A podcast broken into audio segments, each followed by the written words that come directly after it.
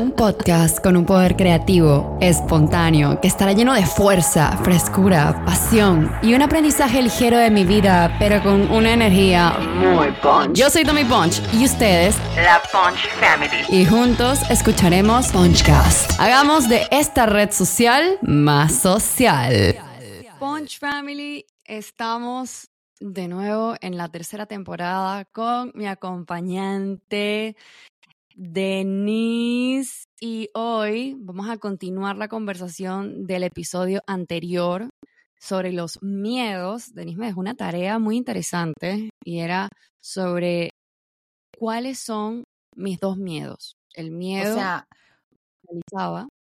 Es correcto. Y el miedo movilizador. Eh, sobre todo cuando yo estaba como comenzando a adentrarme a crear contenido, como cuál fue ese miedo paralizante mm, para crear contenido, o sea, que me paralizaba para crear contenido, mostrarme, y cuál era ese miedo movilizador. Ahora, yo también quisiera preguntarle a Denise, bueno, Denise nos comentó en el, en el podcast anterior cuáles eran tus dos miedos, ¿cierto? Sí, ahí, bueno, sería importante que las chicas, si no escucharon el podcast anterior, vayan, lo escuchen y vuelvan para acá para que estén como más interiorizadas al tanto. Sí, exacto, como que para que también hagan la tarea bien y también lo puedan como comprender mejor para poder hacerlo, porque creo que es importante. Yo mm, no había escuchado antes esta definición de los dos miedos y me pareció al principio retador pensar cuáles podían ser esos miedos, pero una vez que los identifiqué, creo que también te hace ser mucho más estratégica porque ahora puedes estar teniendo un miedo y no sabes o no eres consciente de eso, entonces eh, identificar si ese miedo te está paralizando, cómo puede ser identificar también otro miedo estratégicamente que sea la contraparte de ese que tienes ahora actual pero que te ayude también a movilizarte y que no te quedes estancada todo el tiempo. Sí, Yo, normalmente, aquí abriendo un paréntesis, normalmente le, tenemos mucho miedo a los miedos, valga la redundancia, pero aquí la invitación es a hacernos aliados de nuestros miedos, utilizarlos a nuestro favor, porque sí se puede. Entonces, por eso es la invitación a escuchar el podcast de la anterior para que se interioricen un poco al tanto y bueno, ahora es más bien es como entender y escucharte a ti como creadora de contenido, tratar de rebobinar el tiempo y trasladarte a ese momento en que comenzaste, porque me imagino que tú comenzaste igual que como comenzamos todas, con miedo, miedo a mostrarnos, miedo al cambio, miedo al que dirán. Entonces, eso es lo que me interesaba escuchar y que lo compartieras también con las otras chicas que no, nos escuchan igualmente, entender cuáles eran esos miedos tuyos cuando tú comenzaste a crear contenido. Sí, yo tenía muchos miedos y yo creo que esos miedos son como aprendidos, como las creencias limitantes o las narrativas que nos hacemos a nosotras mismas por experiencias vividas. En el colegio yo, mi prioridad, yo siento que en el colegio hay como dos tipos de personas los que se centran en ser los mejores en el estudio y los que se centran en ser los populares o encajar socialmente en las comunidades. Para mí, realmente yo soy una persona que siempre le ha gustado ser perteneciente a algo o le ha gustado sentir eso.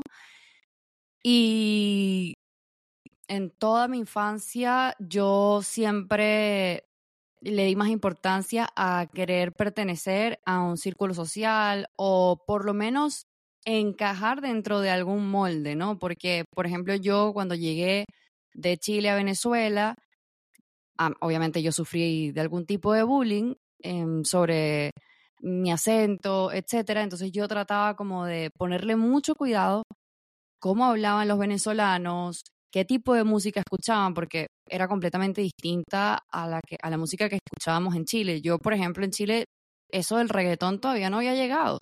Y yo llegué en el inicio del reggaetón y me acuerdo que en el recreo prendían una radio y escuchaban reggaetón y bailaban y eso no se veía en Chile, al menos en el momento en el que yo estudiaba, yo tenía nueve, diez años, cuando yo me vine para acá, a Venezuela.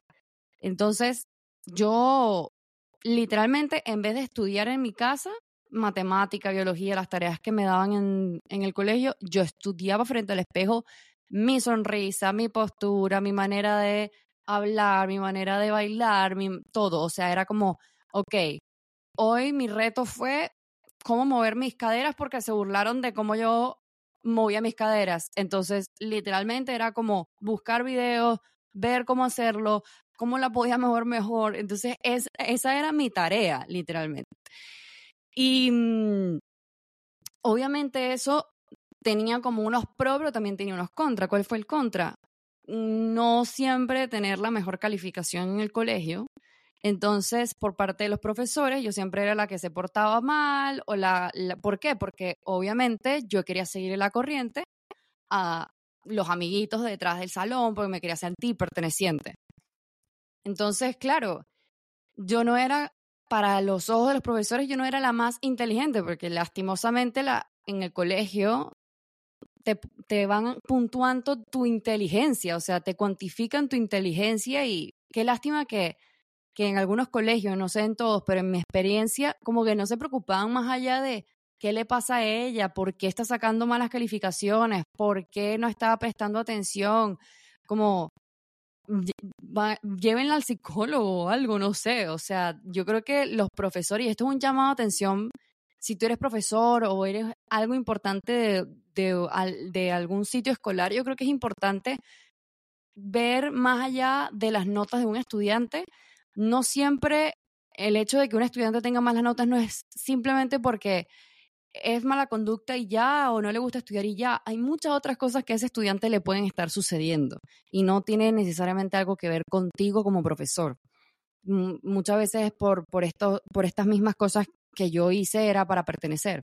Entonces, claro, yo me gradúo y me gradúo con esa mentalidad o esa narrativa de que no soy suficientemente inteligente porque toda mi vida me vi comparada con la sección de los más inteligentes versus yo como era, etc.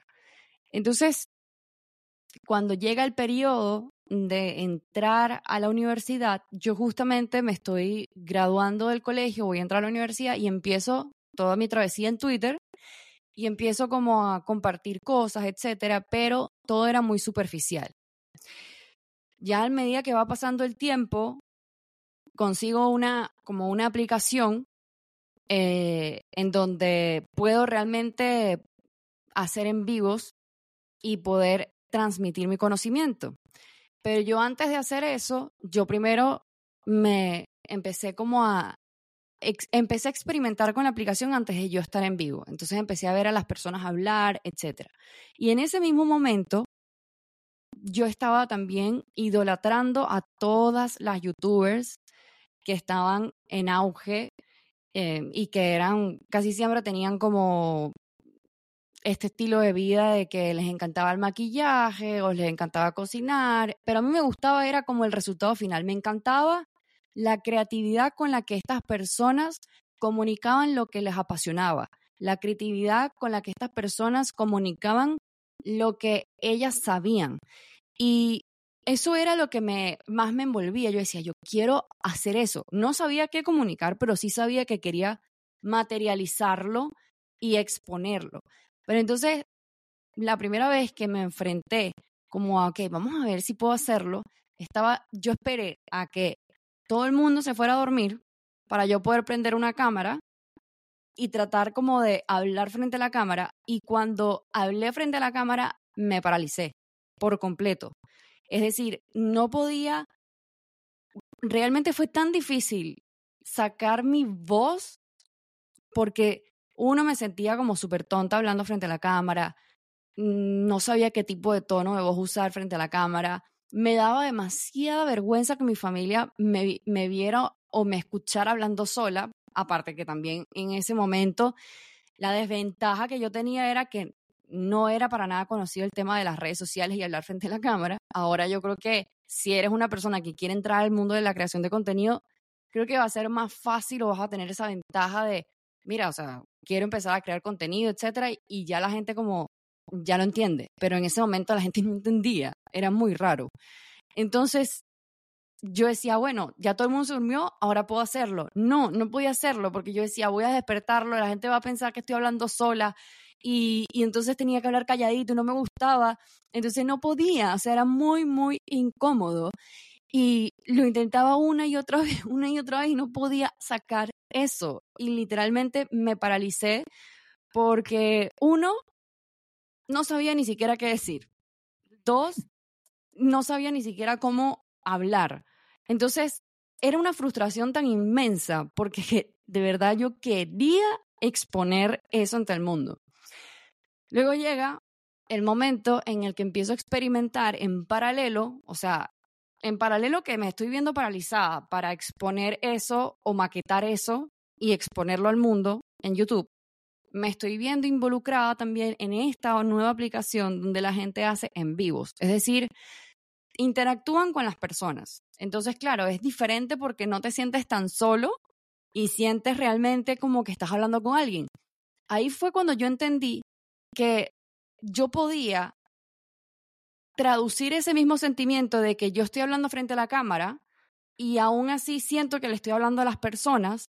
Ahí fue cuando yo comprendí que yo eso mismo lo podía utilizar cuando hablaba sola frente a la cámara sentir que estoy hablando con un montón de gente. Lo que pasa es que yo nunca había experimentado eso. Entonces, claro, a partir de ahí me cambió todo. Ahora, cuando yo todavía no había experimentado hablar frente a la cámara en, en, vivos, yo veía cómo todo el mundo experimentaba todo esto y mi miedo movilizador era, no quiero dejar de destacarme o no quiero dejar de Em, pertenecer. Ese era mi miedo movilizador. Entonces uno contrapone al otro. Entonces mi, mi miedo que me paralizaba era no soy suficiente, no soy suficientemente inteligente o no soy suficientemente creativa, etcétera. O sea, yo creo que todo se resume en no soy suficiente. Pero el otro miedo movilizador que se contrapone es no quiero dejar de destacar, o sea, quiero destacarme, quiero tener un círculo de comunidad, de amigos, quiero pertenecer.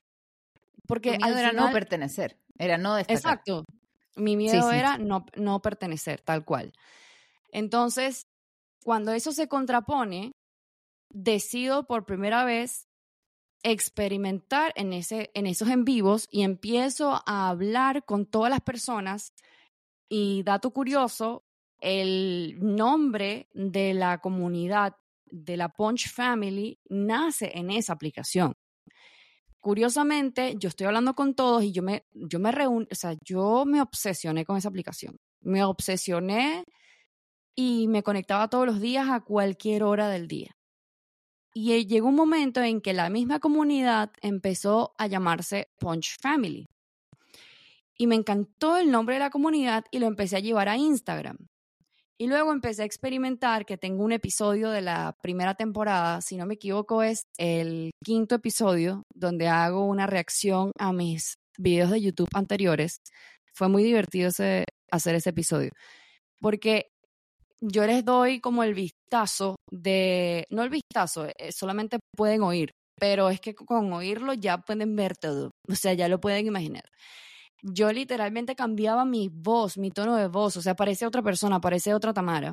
Y yo ahí generaba contenido como de, de lo que sea, de recetas, comida, de manualidades. O sea, imagínense lo perdida que estaba yo en mi vida, pero yo solamente tenía ganas de expresarme ante el mundo y experimentar. Y al final ni me dedico a la repostería, ni me dedico a hacer manualidades, nada de eso. O sea, eso ya no era sostenible. Pero lo importante es que experimenté con eso y eso me llevó a seguir experimentando hasta por fin encontrar a mis referentes y luego encontrar a mis referentes pude crear mi propio camino.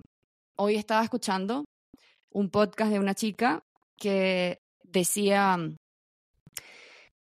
que cuando ella comenzó no tenía referentes y que eso la motivó a hacer todo lo que ella hizo en redes sociales, porque supuestamente ella opina que ahora, como hay referentes, hay mucha comparación.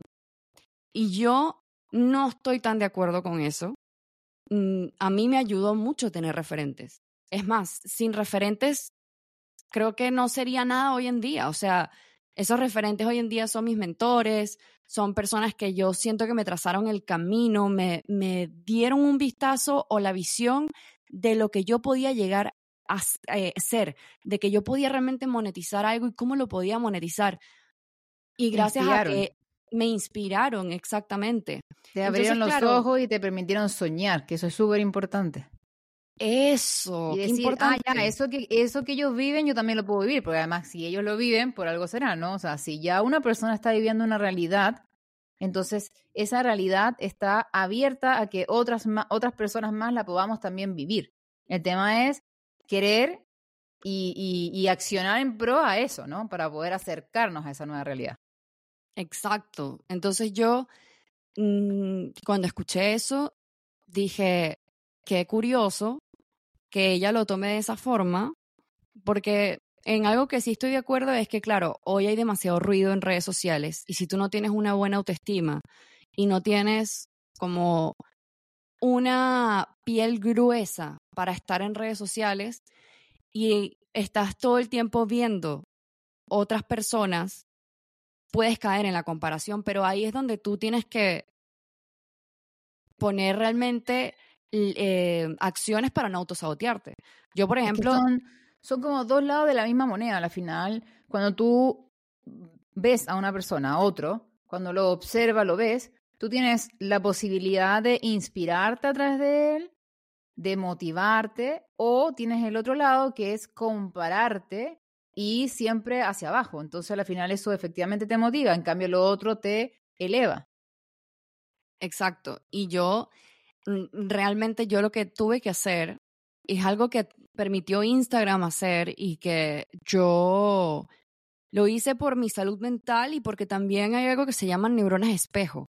Y yo me, me he dado cuenta realmente que yo siento que muchas tendencias terminan siendo tendencias o se convierten en tendencias en redes sociales por el hecho de querer pertenecer. O sea, yo quiero pertenecer, entonces me uno a esta tendencia pero no todos, no siempre todo, eh, si escuchan un pitido, es el UPS eh, sonando, no puede hacer nada al respecto. Se fue no, va a explotar nada, tranquilo. Exacto, no es una bomba. Así que ustedes simplemente lo, lo ven como lo escuchan como un sonido de fondo. Este podcast desaparecerá en 3, 2, 1. Sí, literal. Bueno, lo que venía diciendo era que, ¿qué venía diciendo? Me fui para China. Sí, yo también. No, espejo, ahí está, ahí quedamos. Bien, La neurona espejo, estaba poniendo atención. ¡Wow! 20 puntos. Entonces, las neuronas espejo eh, hacen que tú te comportes y estás viendo mucho tiempo la misma situación o el mismo comportamiento, eh, hacen que tú realmente te puedas comportar de la misma forma. Me pegué. Denis Espejo. ¿Dónde te pegaste? En el dedo.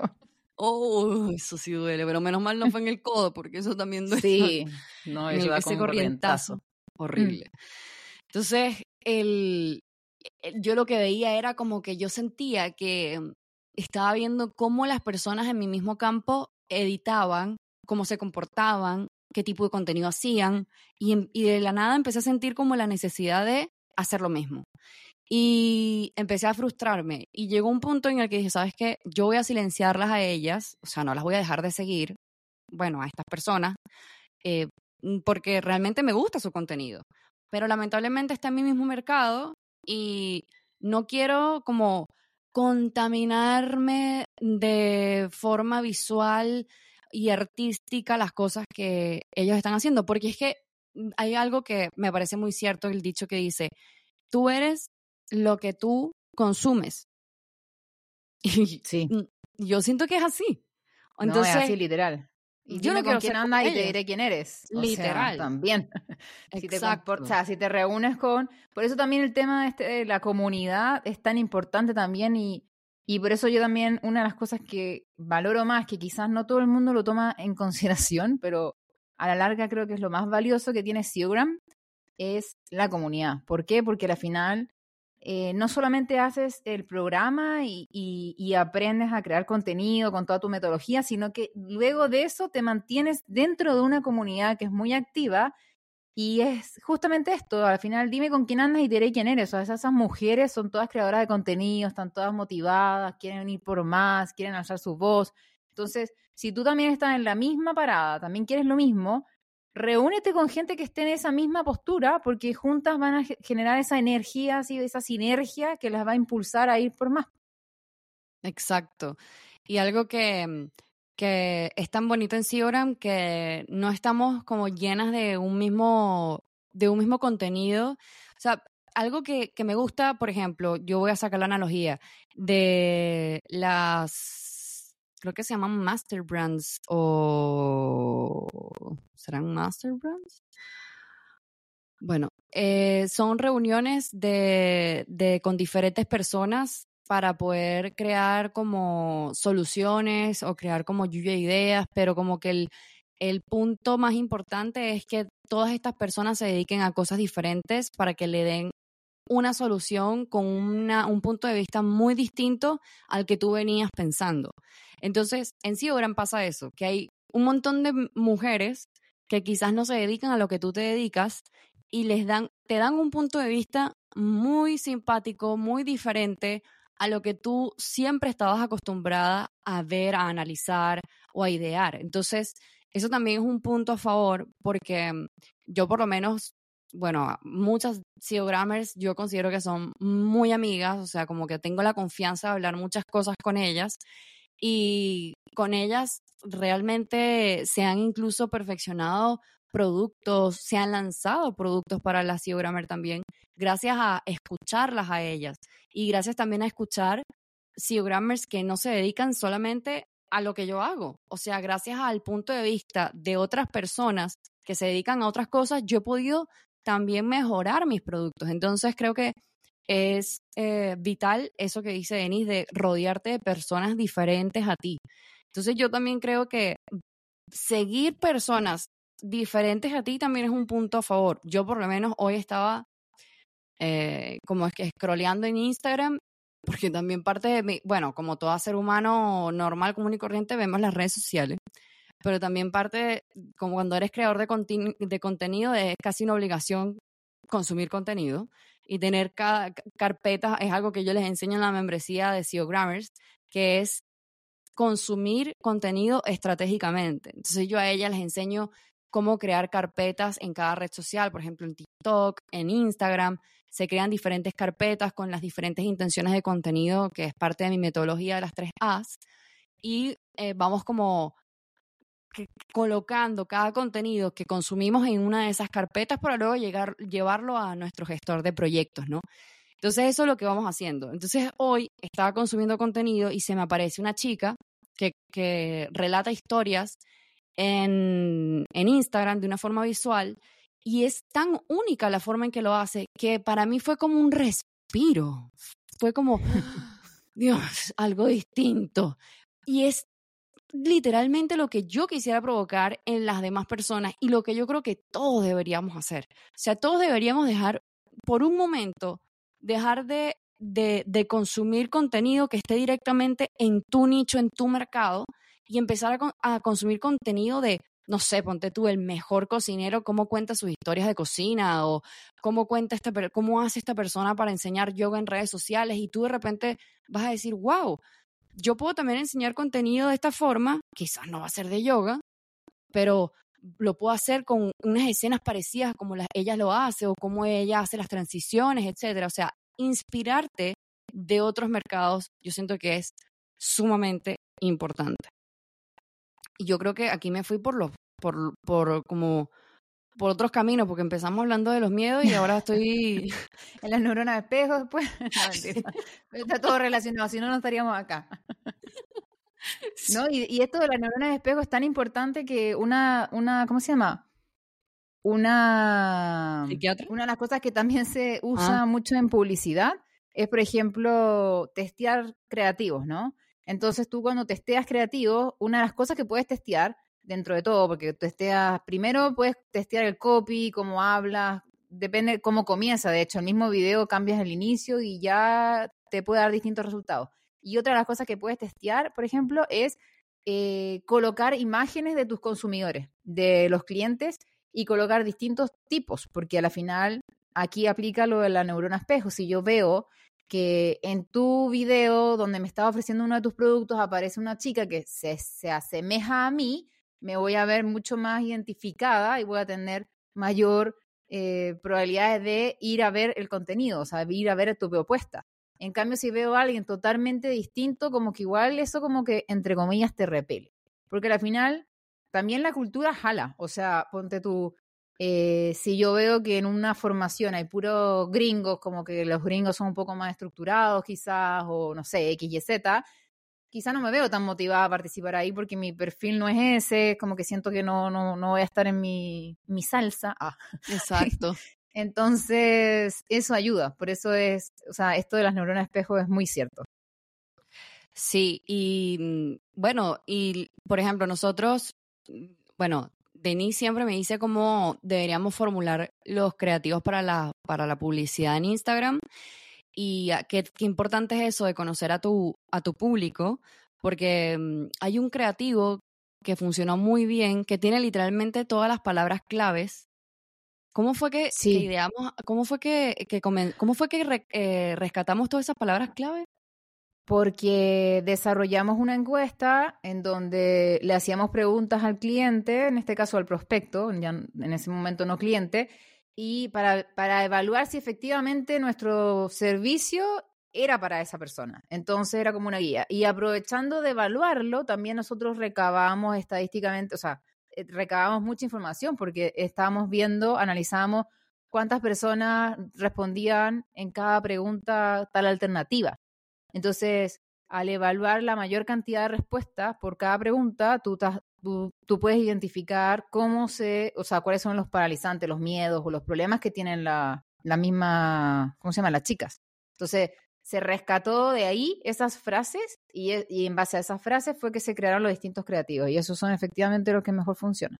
Sí, y son los que, gracias a eso, o sea, Denis hizo como el guion y, e incluye como esas frases dentro del guion. Y mm, e, esos son los, los creativos que han funcionado muchísimo en publicidad. También otra cosa que ha funcionado ha sido como la publicidad de SEO Tips, que es el, la guía gratuita que se va actualizando. O sea, por ejemplo, el año pasado yo, yo le decía a Dani, no, esto de los 10 tips, eh, que es una guía, SEO este, Tips se supone que tiene 10 tips gratis, ¿no? Pero ya tiene como 60 páginas. Entonces, yo la voy actualizando. Entonces, esos 10 tips, pero realmente hay como 70.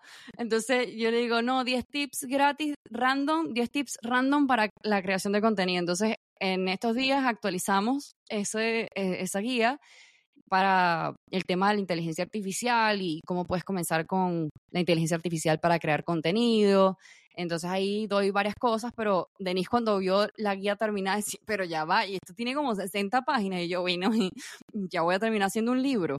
Entonces, son 10 más, más 50 bonus. Ah. Exacto, literal. A esta altura.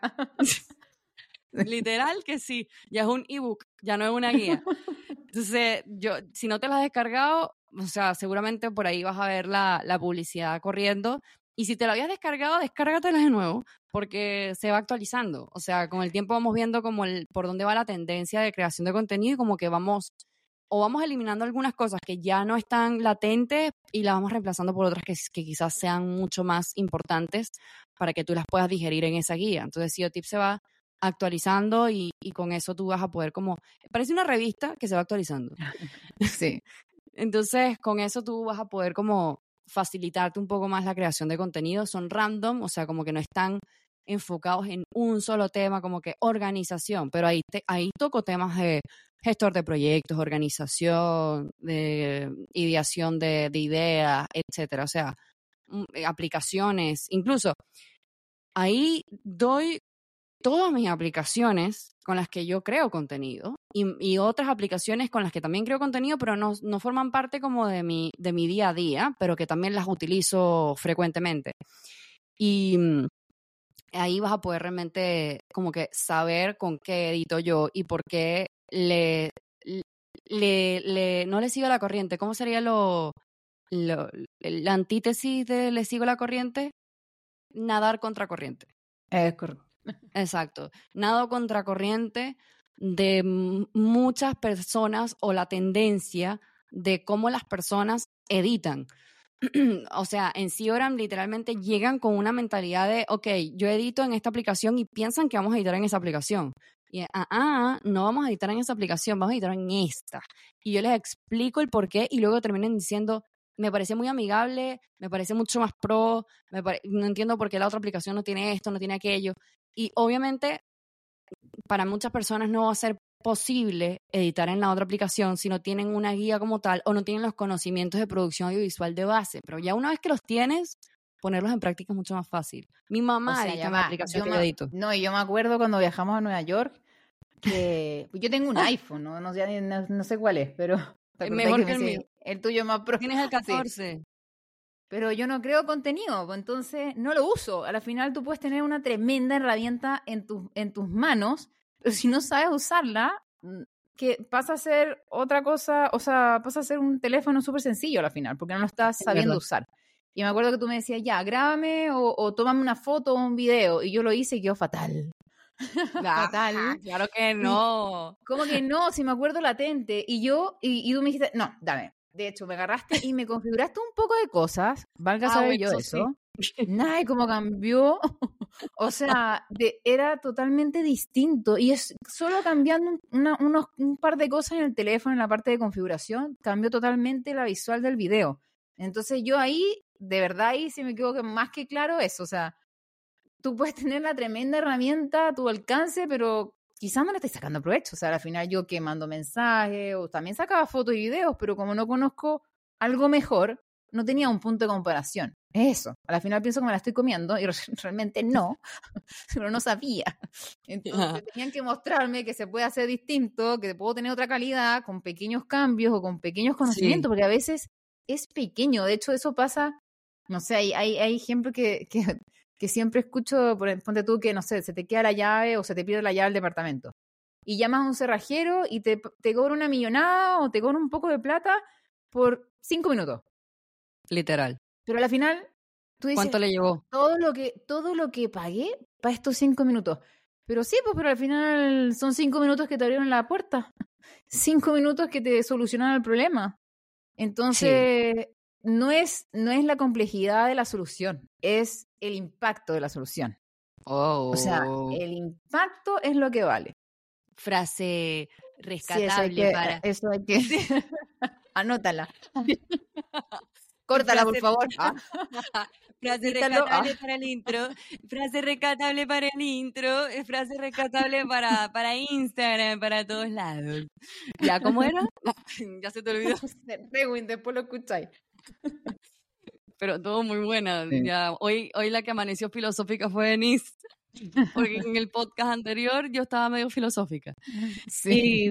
sí, y mm, yo creo que es como dices tú, por ejemplo, ahora tienes un tremendo teléfono, es mejor que el mío, o sea, mucho mejor que el mío, y cada vez los teléfonos, por ejemplo, Apple, que yo amo esa marca, ¿por qué amo esa marca? Porque siento que Apple apoya mucho a los creativos y a los creadores de contenido. A diferencia de Android, Android te da muchas cosas, pero siento que ellos apoyan más como a los ejecutivos o personas que, están dentro de, corporaciones.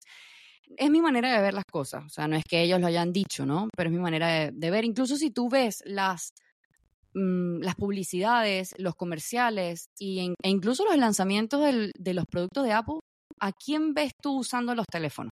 a puros creativos, a gente que son personas que hacen videoblogs, o sea, literalmente gente que está haciendo un deporte y se, y se están grabando. Así son los lanzamientos de Apple. Entonces, claro, todos los dispositivos están avanzando tecnológicamente de la mano de toda la industria de la economía del creador y tú estás actualizando de teléfono y no estás realmente avanzando con el teléfono. Entonces, alguien que pueda realmente ayudarte a avanzar con la tecnología es crucial hoy en día. O sea, es, es crucial. hay unas personas que son autodidactas como yo que, y como tú también, que podemos ver, y bueno, y como yo creo que todos nosotros como hermanos somos autodidactas. En estos días, Carol estaba, estaba acostada en el, en el piso viendo un video de bujías y de mm. camionetas, etcétera, y yo, esto es chino para mí, pero, o sea, dato curioso, tenemos una hermana que repara su propia camioneta. O sea, yo creo que todas somos como ya va a sonar un poco egocéntrico, pero somos como unos pequeños genios en nuestros campos. O sea, como que somos autodidactas. yo creo que, ¿sabes qué tenemos en común? La pasión. Yo creo que somos tan apasionados en lo que nos gusta que nos metemos con todo y, somos súper perseverantes, como que ya nos, nos, gusta tanto que le damos y le damos y le damos, hasta que logramos. Me recuerda al, al, al, al, logro de hoy, Denis, que tenía un problema de hace, uff, o sea, es más, deberías compartir eso. Pues Pero en otro, yo creo que eso podríamos sí, porque ahorita ya estamos como en tiempo, se nos, va, ya vamos a dispersar total, sí. Sí, sí, sí. Bueno, de hecho, algo que quería agregar con todo este tema que comenzamos que es con respecto a los miedos, que mm, como bien tocamos la vez pasada en el capítulo anterior, esto de que trabajes estratégicamente con tus miedos, o sea, lo utilices, los empieces a, te hagas amigo de tus miedos porque te pueden, exactamente, te pueden impulsar y mucho. Los miedos no siempre nos frenan. Eh, otra cosa importante a rescatar es que hay veces que la vida nos entrega regalos en papeles feos o regalos pequeños, pero son regalos al fin y al cabo. Y quizás el papel es feo, o sea, parece ser un monstruo, una cosa ahí toda fea, que nos da hasta miedo, pero resulta que su contenido es una tremenda bendición. Y eso es miedo. Yo no quería decir nada para que quedara grabado lo que estaba diciendo. ¿Por qué? Pero yo estaba en mi cabeza diciendo, pero yo no quería interrumpir porque esto es otra cosa que vamos a tener que cortar. No, es que ni hoy, o sea, tenía sueño, pero anda filosófica. Yo creo que Anda soñando. ah, Eso, te iba a decir, estás soñando literalmente. Por eso anda filosófica. Está bueno eso. La clave. Con soñando soñolienta. O será por lo del, lo del chocolate que te comiste. También ayuda. Yo me acuerdo de la universidad. Ah, yo me acuerdo que tenía eso. esos pequeños ritos igual ayudan, aunque tú no creas. Sí. Eh, yo me acuerdo que yo siempre en la universidad, antes de un examen, como me ponía nerviosa, Em, agarraba y tenía un ritual. Yo llegaba a la universidad y bueno, antes de, de, entrar al examen soltaba todo, o sea, dejaba de leer, dejaba de tratar de, repetirme el contenido, o sea, como que me liberaba un poco de eso y lo que hacía era llegaba, me metía en cafetín, me compraba un café que me encantaba, que era de Nespresso, creo que era de vainilla, me tomaba mi cafecito, me compraba un chocolate que me encantaba, que era que tenía, era un chocolate que era con uvas pasas bañadas en chocolate. Ah, y, ya y mira esto, que esto tiene mayor impacto todavía. eh, yo me acuerdo cuando chica que mi mamá, a mí me encanta, me encantan las uvas y mi mamá, las uvas pasas. Y mi mamá de chica siempre me decía, que vas me decía, hija, vas a ser muy inteligente porque las uvas pasas alimentan el cerebro. Yo no sé por qué, no tengo idea de dónde salió eso, porque mi mamá Ahora tiene todo sentido. Voy a buscarlo en Google para ver si esa cosa es verdad o por qué mi mamá, le voy a preguntar a ella por qué me decía eso. Pero la cosa es que siempre me lo repetía y, y no sé, casualidad la vida que justo en la universidad vendían esas uvas pasas bañadas en chocolate y, y yo había escuchado un tipo que hablaba que decía que el chocolate te ayuda a nivel de cerebro a que te vaya como que te ayuda a estar más relajado, más inspirado, como que eso es muy, eh, te ayuda, te, favorece. Sí, no, y te da un poquito de energía. También, entonces al final yo buscando un chocolate encontré ese que más encima tenía las uvas, que también se relacionaba al tema de la inteligencia, era estaba todo así como confabulado. Creo que es la memoria, creo que es la memoria. No sí, porque la cosa sí, la uva pasa creo que es memoria y la zanahoria, por ejemplo, es la vista. Decían. ah, bueno, voy a averiguar porque la verdad es que ahora que lo estoy recordando, se me viene a la cabeza eso y, no sé, no, no, no recuerdo, o sea, no sé por qué realmente me lo decía, pero me lo decía mucho. Y nada, entonces yo lo, lo que yo hacía era que llegaba a la universidad, me, me compraba mi café, me sentaba súper tranquila. De hecho, me sentaba como sola, porque si llegaban otros compañeros, como que enseguida es, estudiaste, no sé qué, y empiezan como la, la intensidad. Y yo lo que necesitaba era como un relajo más bien. Entonces me tomaba mi café, me comía mis chocolates entraba al examen y de hecho entrando al examen, lo primero que hacía era, yo me acuerdo que me ponía el examen dado vuelta, o sea, no se veía nada, y una vez que ya estaban todos los exámenes, eh, habían repartido todo, te decían ya comiencen y tú podías dar vuelta a la hoja y empezar. Entonces yo decían comiencen y en vez de salir disparar a responder, respiraba, me concentraba y empezaba así como a conversar conmigo mismo, bueno, ya estudié, que sea lo que Dios quiera, que todo fluya, eh, respiraba como tres veces y ahí, en calma, daba vuelta y empezaba a responder. O sea, eras literalmente tu propia cheerleader.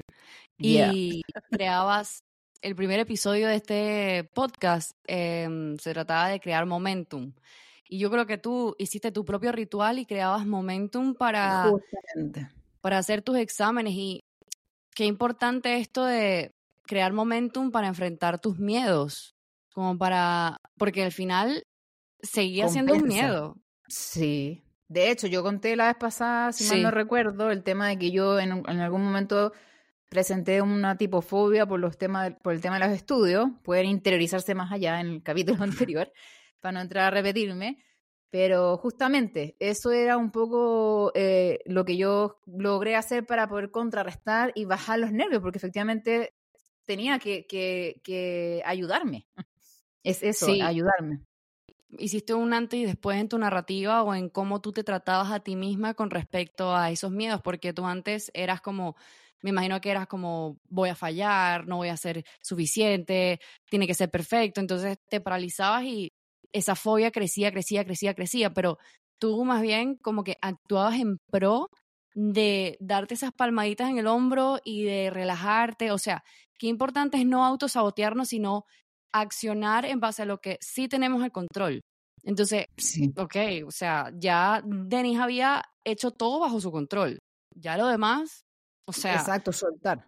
O sea, al final, y de hecho, una de las cosas que yo, porque yo trabajé mucho el perfeccionismo, todo esto de la fobia nace del perfeccionismo, pero el perfeccionismo nace de otra cosa, o sea, al final todo es una como cadena. Al principio tú logras ver quizás una capa, porque son como distintas capas, el nivel de profundidad va cambiando. Entonces, la primera capa, como más superficial, era el tema del perfeccionismo. Sí, había un perfeccionismo extremo, vamos, a, vamos aquí a, dejarlo claro, pero eh, más allá del perfeccionismo estaba el que me vieran. Pero ¿por qué era? Porque al final era, ¿por qué desarrollaste este nivel de perfeccionismo? porque quería ser vista. ¿Y por qué no te sentías vista? Porque habían cosas que me pasaban en la infancia que son tan absurdas o tontas o básicas o, como chiquitas, que, pero que tuvieron un impacto tan grande en mi vida que me acuerdo una vez, por ejemplo, te voy a decir, o sea, de verdad fue como tan liberador cuando escuché a mi mamá decir esto. Me acuerdo que tenía como 17 años y estaba en una consulta con una psicóloga. Y yo no sé por qué, empezamos a hablar de varias cosas y una de las cosas que me dice mi mamá es que me dice, es que tu hermana Carol, mi hermana Carol tiene un año menos que yo, entonces me dice, tu hermana Carol tenía déficit de atención. Sí, un, año, y tres meses. Pero si yo me llevo ocho años con Carol y yo contigo me llevo diez. Un año tres te llevas. Sí, sí. Después calculamos para que tú veas. Ya. No, no te seguiré la contraria con los números. Entonces ella me decía, bueno, es que tu hermana Carol tenía déficit atencional en el colegio, le costaba, no le gustaba estudiar, básicamente. Entonces ella se tenía, que sentar mucho con mi hermana a estudiar. Y eh, por otro lado, a mí me gustaba estudiar, me gustaba lo que hacía, me iba bien.